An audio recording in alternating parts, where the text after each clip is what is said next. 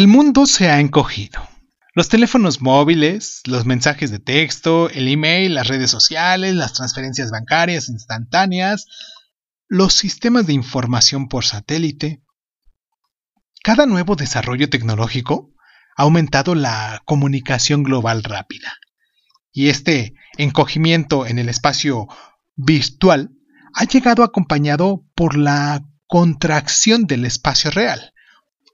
Un viaje a la otra punta del planeta que hace un siglo habría requerido semanas, ahora puede completarse en unas cuantas horas.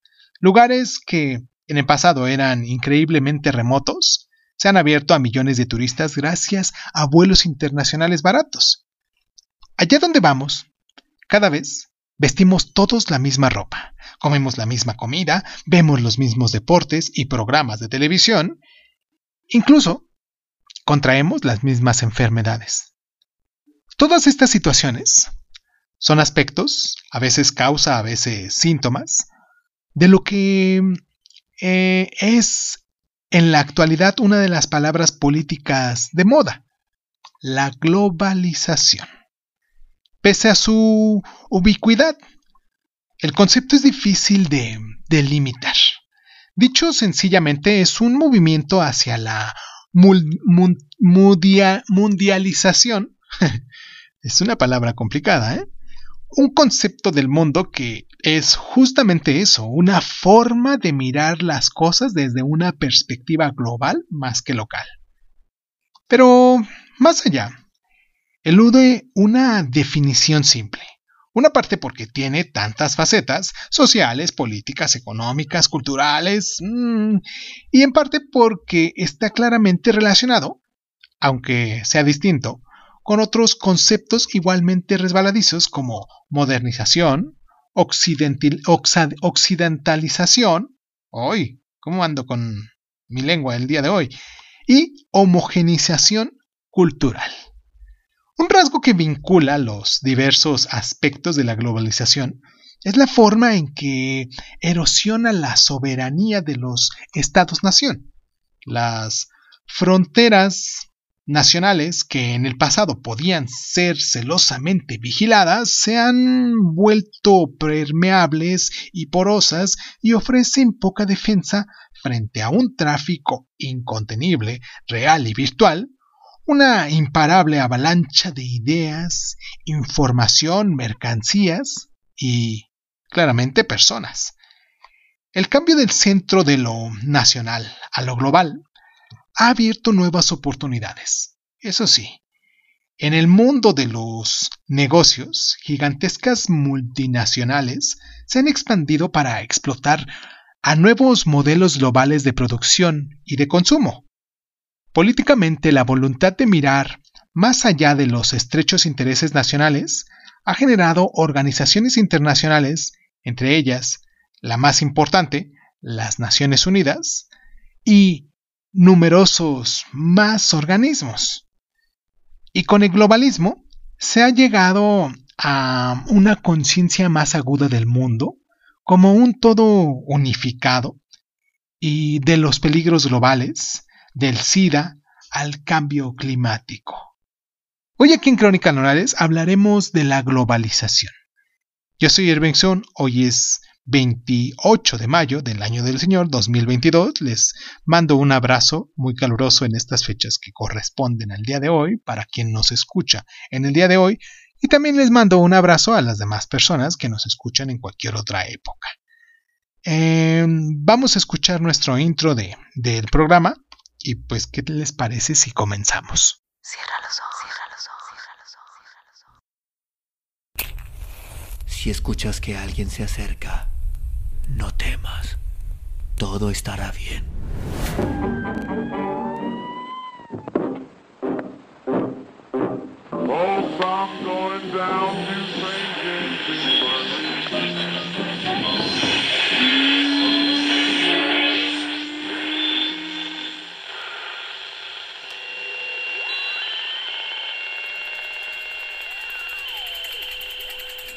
Estás escuchando, escuchando Crónica, Crónica, Crónica el lugar, el lugar donde, donde, donde entra por tus oídos. Bienvenido. La visible comprensión de la distancia y el tiempo que genera el proceso de globalización fue explorada con gran precisión o gran repercusión en la década de 1960 por el teórico de los medios de comunicación canadiense Marshall McLuhan. Y dice así, la circuitería eléctrica ha derrotado el régimen del tiempo y espacio y vierte sobre nosotros, instantánea y continuamente, las preocupaciones de todos los demás hombres. Ha reconstituido el diálogo a escala global. Su mensaje es el cambio total, que ha puesto fin al provincianismo político, económico, social y físico. El nuestro es un nuevo mundo de todo a la vez, y el tiempo se ha detenido, el espacio ha desaparecido. Ahora vivimos en la aldea global. ¿Eh? En la época en la que McLuhan escribió esto, la mm, circuitería eléctrica no iba mucho más allá de los teléfonos y los televisores, pero todas las innovaciones posteriores de la era de la información han confirmado el acierto de su predicción. McLuhan se mostraba entusiasta en términos generales ante la perspectiva de una vida en una aldea global y muchos más han compartido su optimismo desde ese entonces. Uno de sus discípulos más influyentes es el filósofo derechista estadounidense Francis Fukuyama, quien en 1992 conjeturaba en un arrebato de euforia de posguerra fría que el hundimiento del gobierno autoritario de la Unión Soviética y otros países podría señalar el punto final de la evolución ideológica de la humanidad y la universalización de la democracia liberal occidental como forma definitiva de gobierno humano. En este triunfo mundial del liberalismo, sugería Fujiyama, una cultura verdaderamente global ha emergido centrada en el crecimiento económico impulsado por la tecnología y las relaciones sociales capitalistas necesarias para producirlo y sostenerlo. Junto a muchos otros globalistas, Fukuyama Baja basa su argumento en el supuesto generalmente indiscutido sobre el impacto beneficioso de la economía de libre mercado de estilo occidental. El movimiento, rápido y sin trabas, de dinero y mercancías por todo el mundo, supone traerá grandes ventajas y mayor eficacia para todos, más mercancías y más baratas. Eh, para los países que ya son ricos más y mejor pagando empleo para los que en la actualidad están empobrecidos, aunque todo es un supuesto. En el caso de estos últimos, la creciente prosperidad llevará su debido tiempo a una mejor educación, una mayor complejidad política, y todo ello, si hemos de hacer caso a la historia, a su vez conducirá a la liberalización y a la democracia.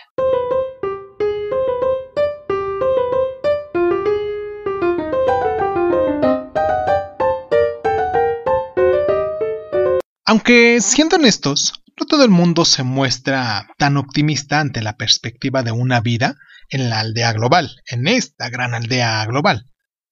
Con mordacidad, el pensador vanguardista francés Guy Debord despachaba irónicamente en 1988 a McLuhan como el imbécil más convencido del siglo. Deslumbrado por los ostentosos y superficiales atractivos que ofrecía la aldea global, el sabio de Toronto, apunta a Debord, no ha sabido ver la absoluta vulgaridad de la vida aldeana, y dice así, las aldeas, a diferencia de las ciudades, siempre han estado regidas por el conformismo, el aislacionismo, la vigilancia mezquina, el aburrimiento y el cotilleo malicioso y repetitivo sobre las mismas familias. El conformismo y el aburrimiento son el núcleo de la crítica antiglobalista. A medida que las fronteras nacionales empiezan a caer, el flujo de mercancías e ideas es inevitable más poderoso desde las regiones predominantes política y económicamente, sobre todo desde Estados Unidos, y a los críticos les horroriza que la muy mercantilizada cultura popular estadounidense y de otros países occidentales empiecen a negar las prácticas y costumbres locales. El avance de este nuevo imperialismo cultural se traduce en que las cocinas locales sean bruscamente borradas por Ronald McDonald y el coronel Sanders. Sabemos bien de quién hablamos, ¿no? Y las obras genuinas de cineastas mativos acalladas por el alboroto estridente del último gran éxito de Hollywood, como lo hemos visto. Además del consumismo superficial, se oculta una serie de empresas multinacionales insensibles, cínicas y agresivas que están inmersos en negocios que estafan a Occidente y explotan a los demás, arrebatándoles el empleo a los trabajadores occidentales y sustituyéndolos con mano de obra esclava en las fábricas miserables del tercer mundo, de las grandes, grandes empresas o marcas de autor. Vamos a hacer nuestra pausa aquí en el programa para recordarles a ustedes nuestras plataformas, para ponerse, para que se pongan en contacto con nosotros. O creo que ya lo hicimos. No, no lo hemos hecho. Vamos a hacer nuestra pausa. Bueno, creo que ya hicimos una pausa, de hecho. Y no dijimos nada de esto. Bueno, nunca está de más. Esta es nuestra segunda pausa en el programa. Es que uno a veces se clava en el tema hago mi, mi, mi guion y hago mis apuntes, hago mis pequeños temas de lo que tenemos que hablar aquí. Y en ocasiones me clavo en el tema y se me olvida hacer la publicidad. Pero bueno, lo voy a hacer rapidito. ¿Les parece para no aburrirlos y continuar con nuestro tema? Los pueden encontrar como Crónica Lunares de Zoom en Facebook, en Instagram, en YouTube y nos pueden dejar sus, mensajitos en esos lugares, en cualquiera de esos tres lugares. Nos pueden calificar también con cinco estrellitas en los diferentes lugares de podcast donde nos pueden este, descargar. Ahí hay algunos lugares como es en he, visto, por ejemplo, en Speaker también creo que se puede poner mensajes. En Apple Podcast también nos pueden dejar ahí una reseña de lo que pues eh, se hace aquí en el programa. Y en Spotify nos pueden calificar con 5 estrellitas porque en la parte de su celular, si es que nos están escuchando por su móvil, ahí en, la parte donde está el nombre, en la parte de abajo tiene ahí una estrellita y ahí pueden dejarnos ustedes su voto. Y pues me gustaría mucho que, pues, nos calificaran bien para que se pudiese eh, dar a notar este, este programa que se hace con mucho cariño y que recordemos que pues estamos a un par de semanas, a un par de, quincenas quizás a lo mucho, para eh, cambiar de, temporada. Ahorita estamos en la temporada número 7 y vamos por la número 8. Espero que nos puedan seguir también. Traemos grandes sorpresas, una gran programación que hemos estado trabajando en ello para podérselas presentar. Y ya sin tanto rollo como les digo, vamos este, a hacer nuestra última pausa y continuamos.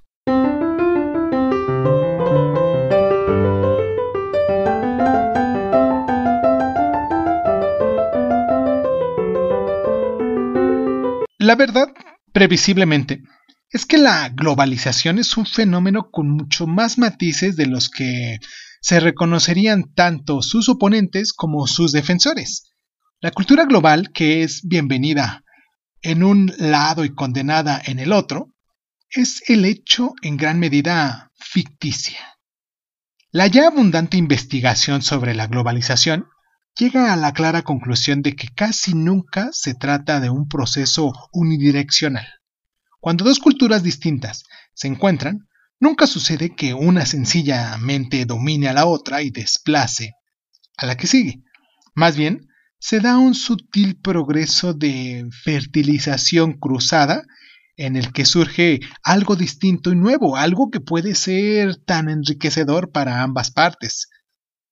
Por más curiosidad que tengan las personas de experimentar lo nuevo, parecen retener, en cualquier caso, un fuerte sentido de pertenencia a un pequeño núcleo social y a la necesidad de compartir un complejo sistema de creencias y costumbres locales.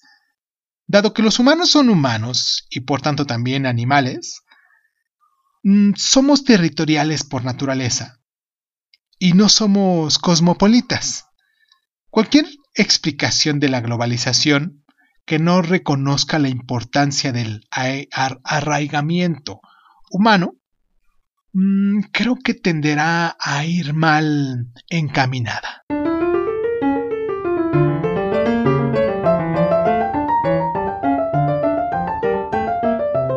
La nueva interdependencia electrónica recrea el mundo de una imagen de la aldea global. Marshall McLuhan, dicho esto en 1962. ¿Es la globalización un fenómeno radicalmente nuevo? ¿O se trata más de que la continuación de un proceso histórico?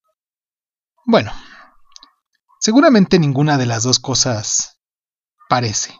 Un proceso semejante a la globalización es perfectamente reconocible ya en el pasado.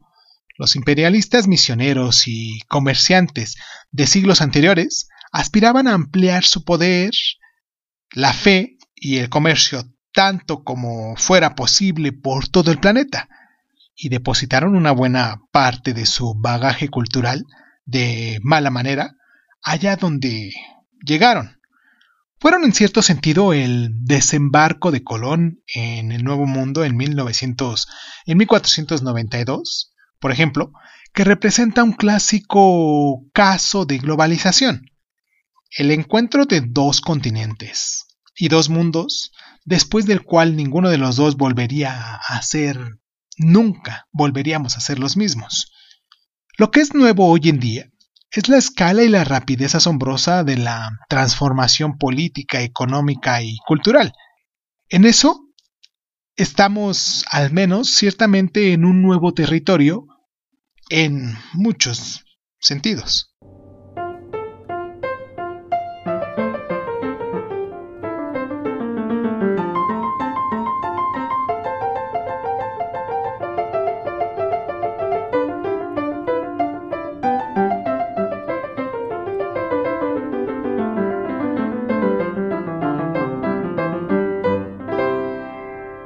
Los blancos preferidos desde siempre por los contrarios a la globalización, que en este caso es McDonald's y los demás colosos de la comida rápida occidental, no solo son considerados responsables de una espantosa homogenización de las dietas del mundo, ahora se les implica en la creación de un nuevo horror, la globesidad. Como consecuencia del deterioro de los hábitos alimenticios globales, más carne, grasas, azúcares procesadas eh, entre tantas otras cosas, la Organización Mundial de la Salud nos previno que en el 2015 habría unos 700 millones de adultos obesos en todo el mundo. Aunque la cifra hoy está mucho más superada, parece mm, que estos gigantes del imperialismo cultural, no lo son todos malos, claro, también se les ha atribuido la aparición de camareros educados en Moscú, de colas en Hong Kong y de lavados públicos más limpios en todos los rincones del mundo. O sea que, si lo vemos de algún modo, no todo es malo. Ya para 1962, aparece la idea de la aldea global de la galaxia Gutenberg de McLuhan. En 1971 se abre el primer McDonald's en Asia, siendo hasta allá, hasta Tokio, que por cierto les mando un abrazo a las personitas que nos descargan hasta allá. En 1988, Debord ridiculiza a McLuhan en su libro Comentarios sobre la sociedad del espectáculo. Para el 2015, la población de adultos obesos del mundo alcanzó al menos los 700 millones según la Organización Mundial de la Salud.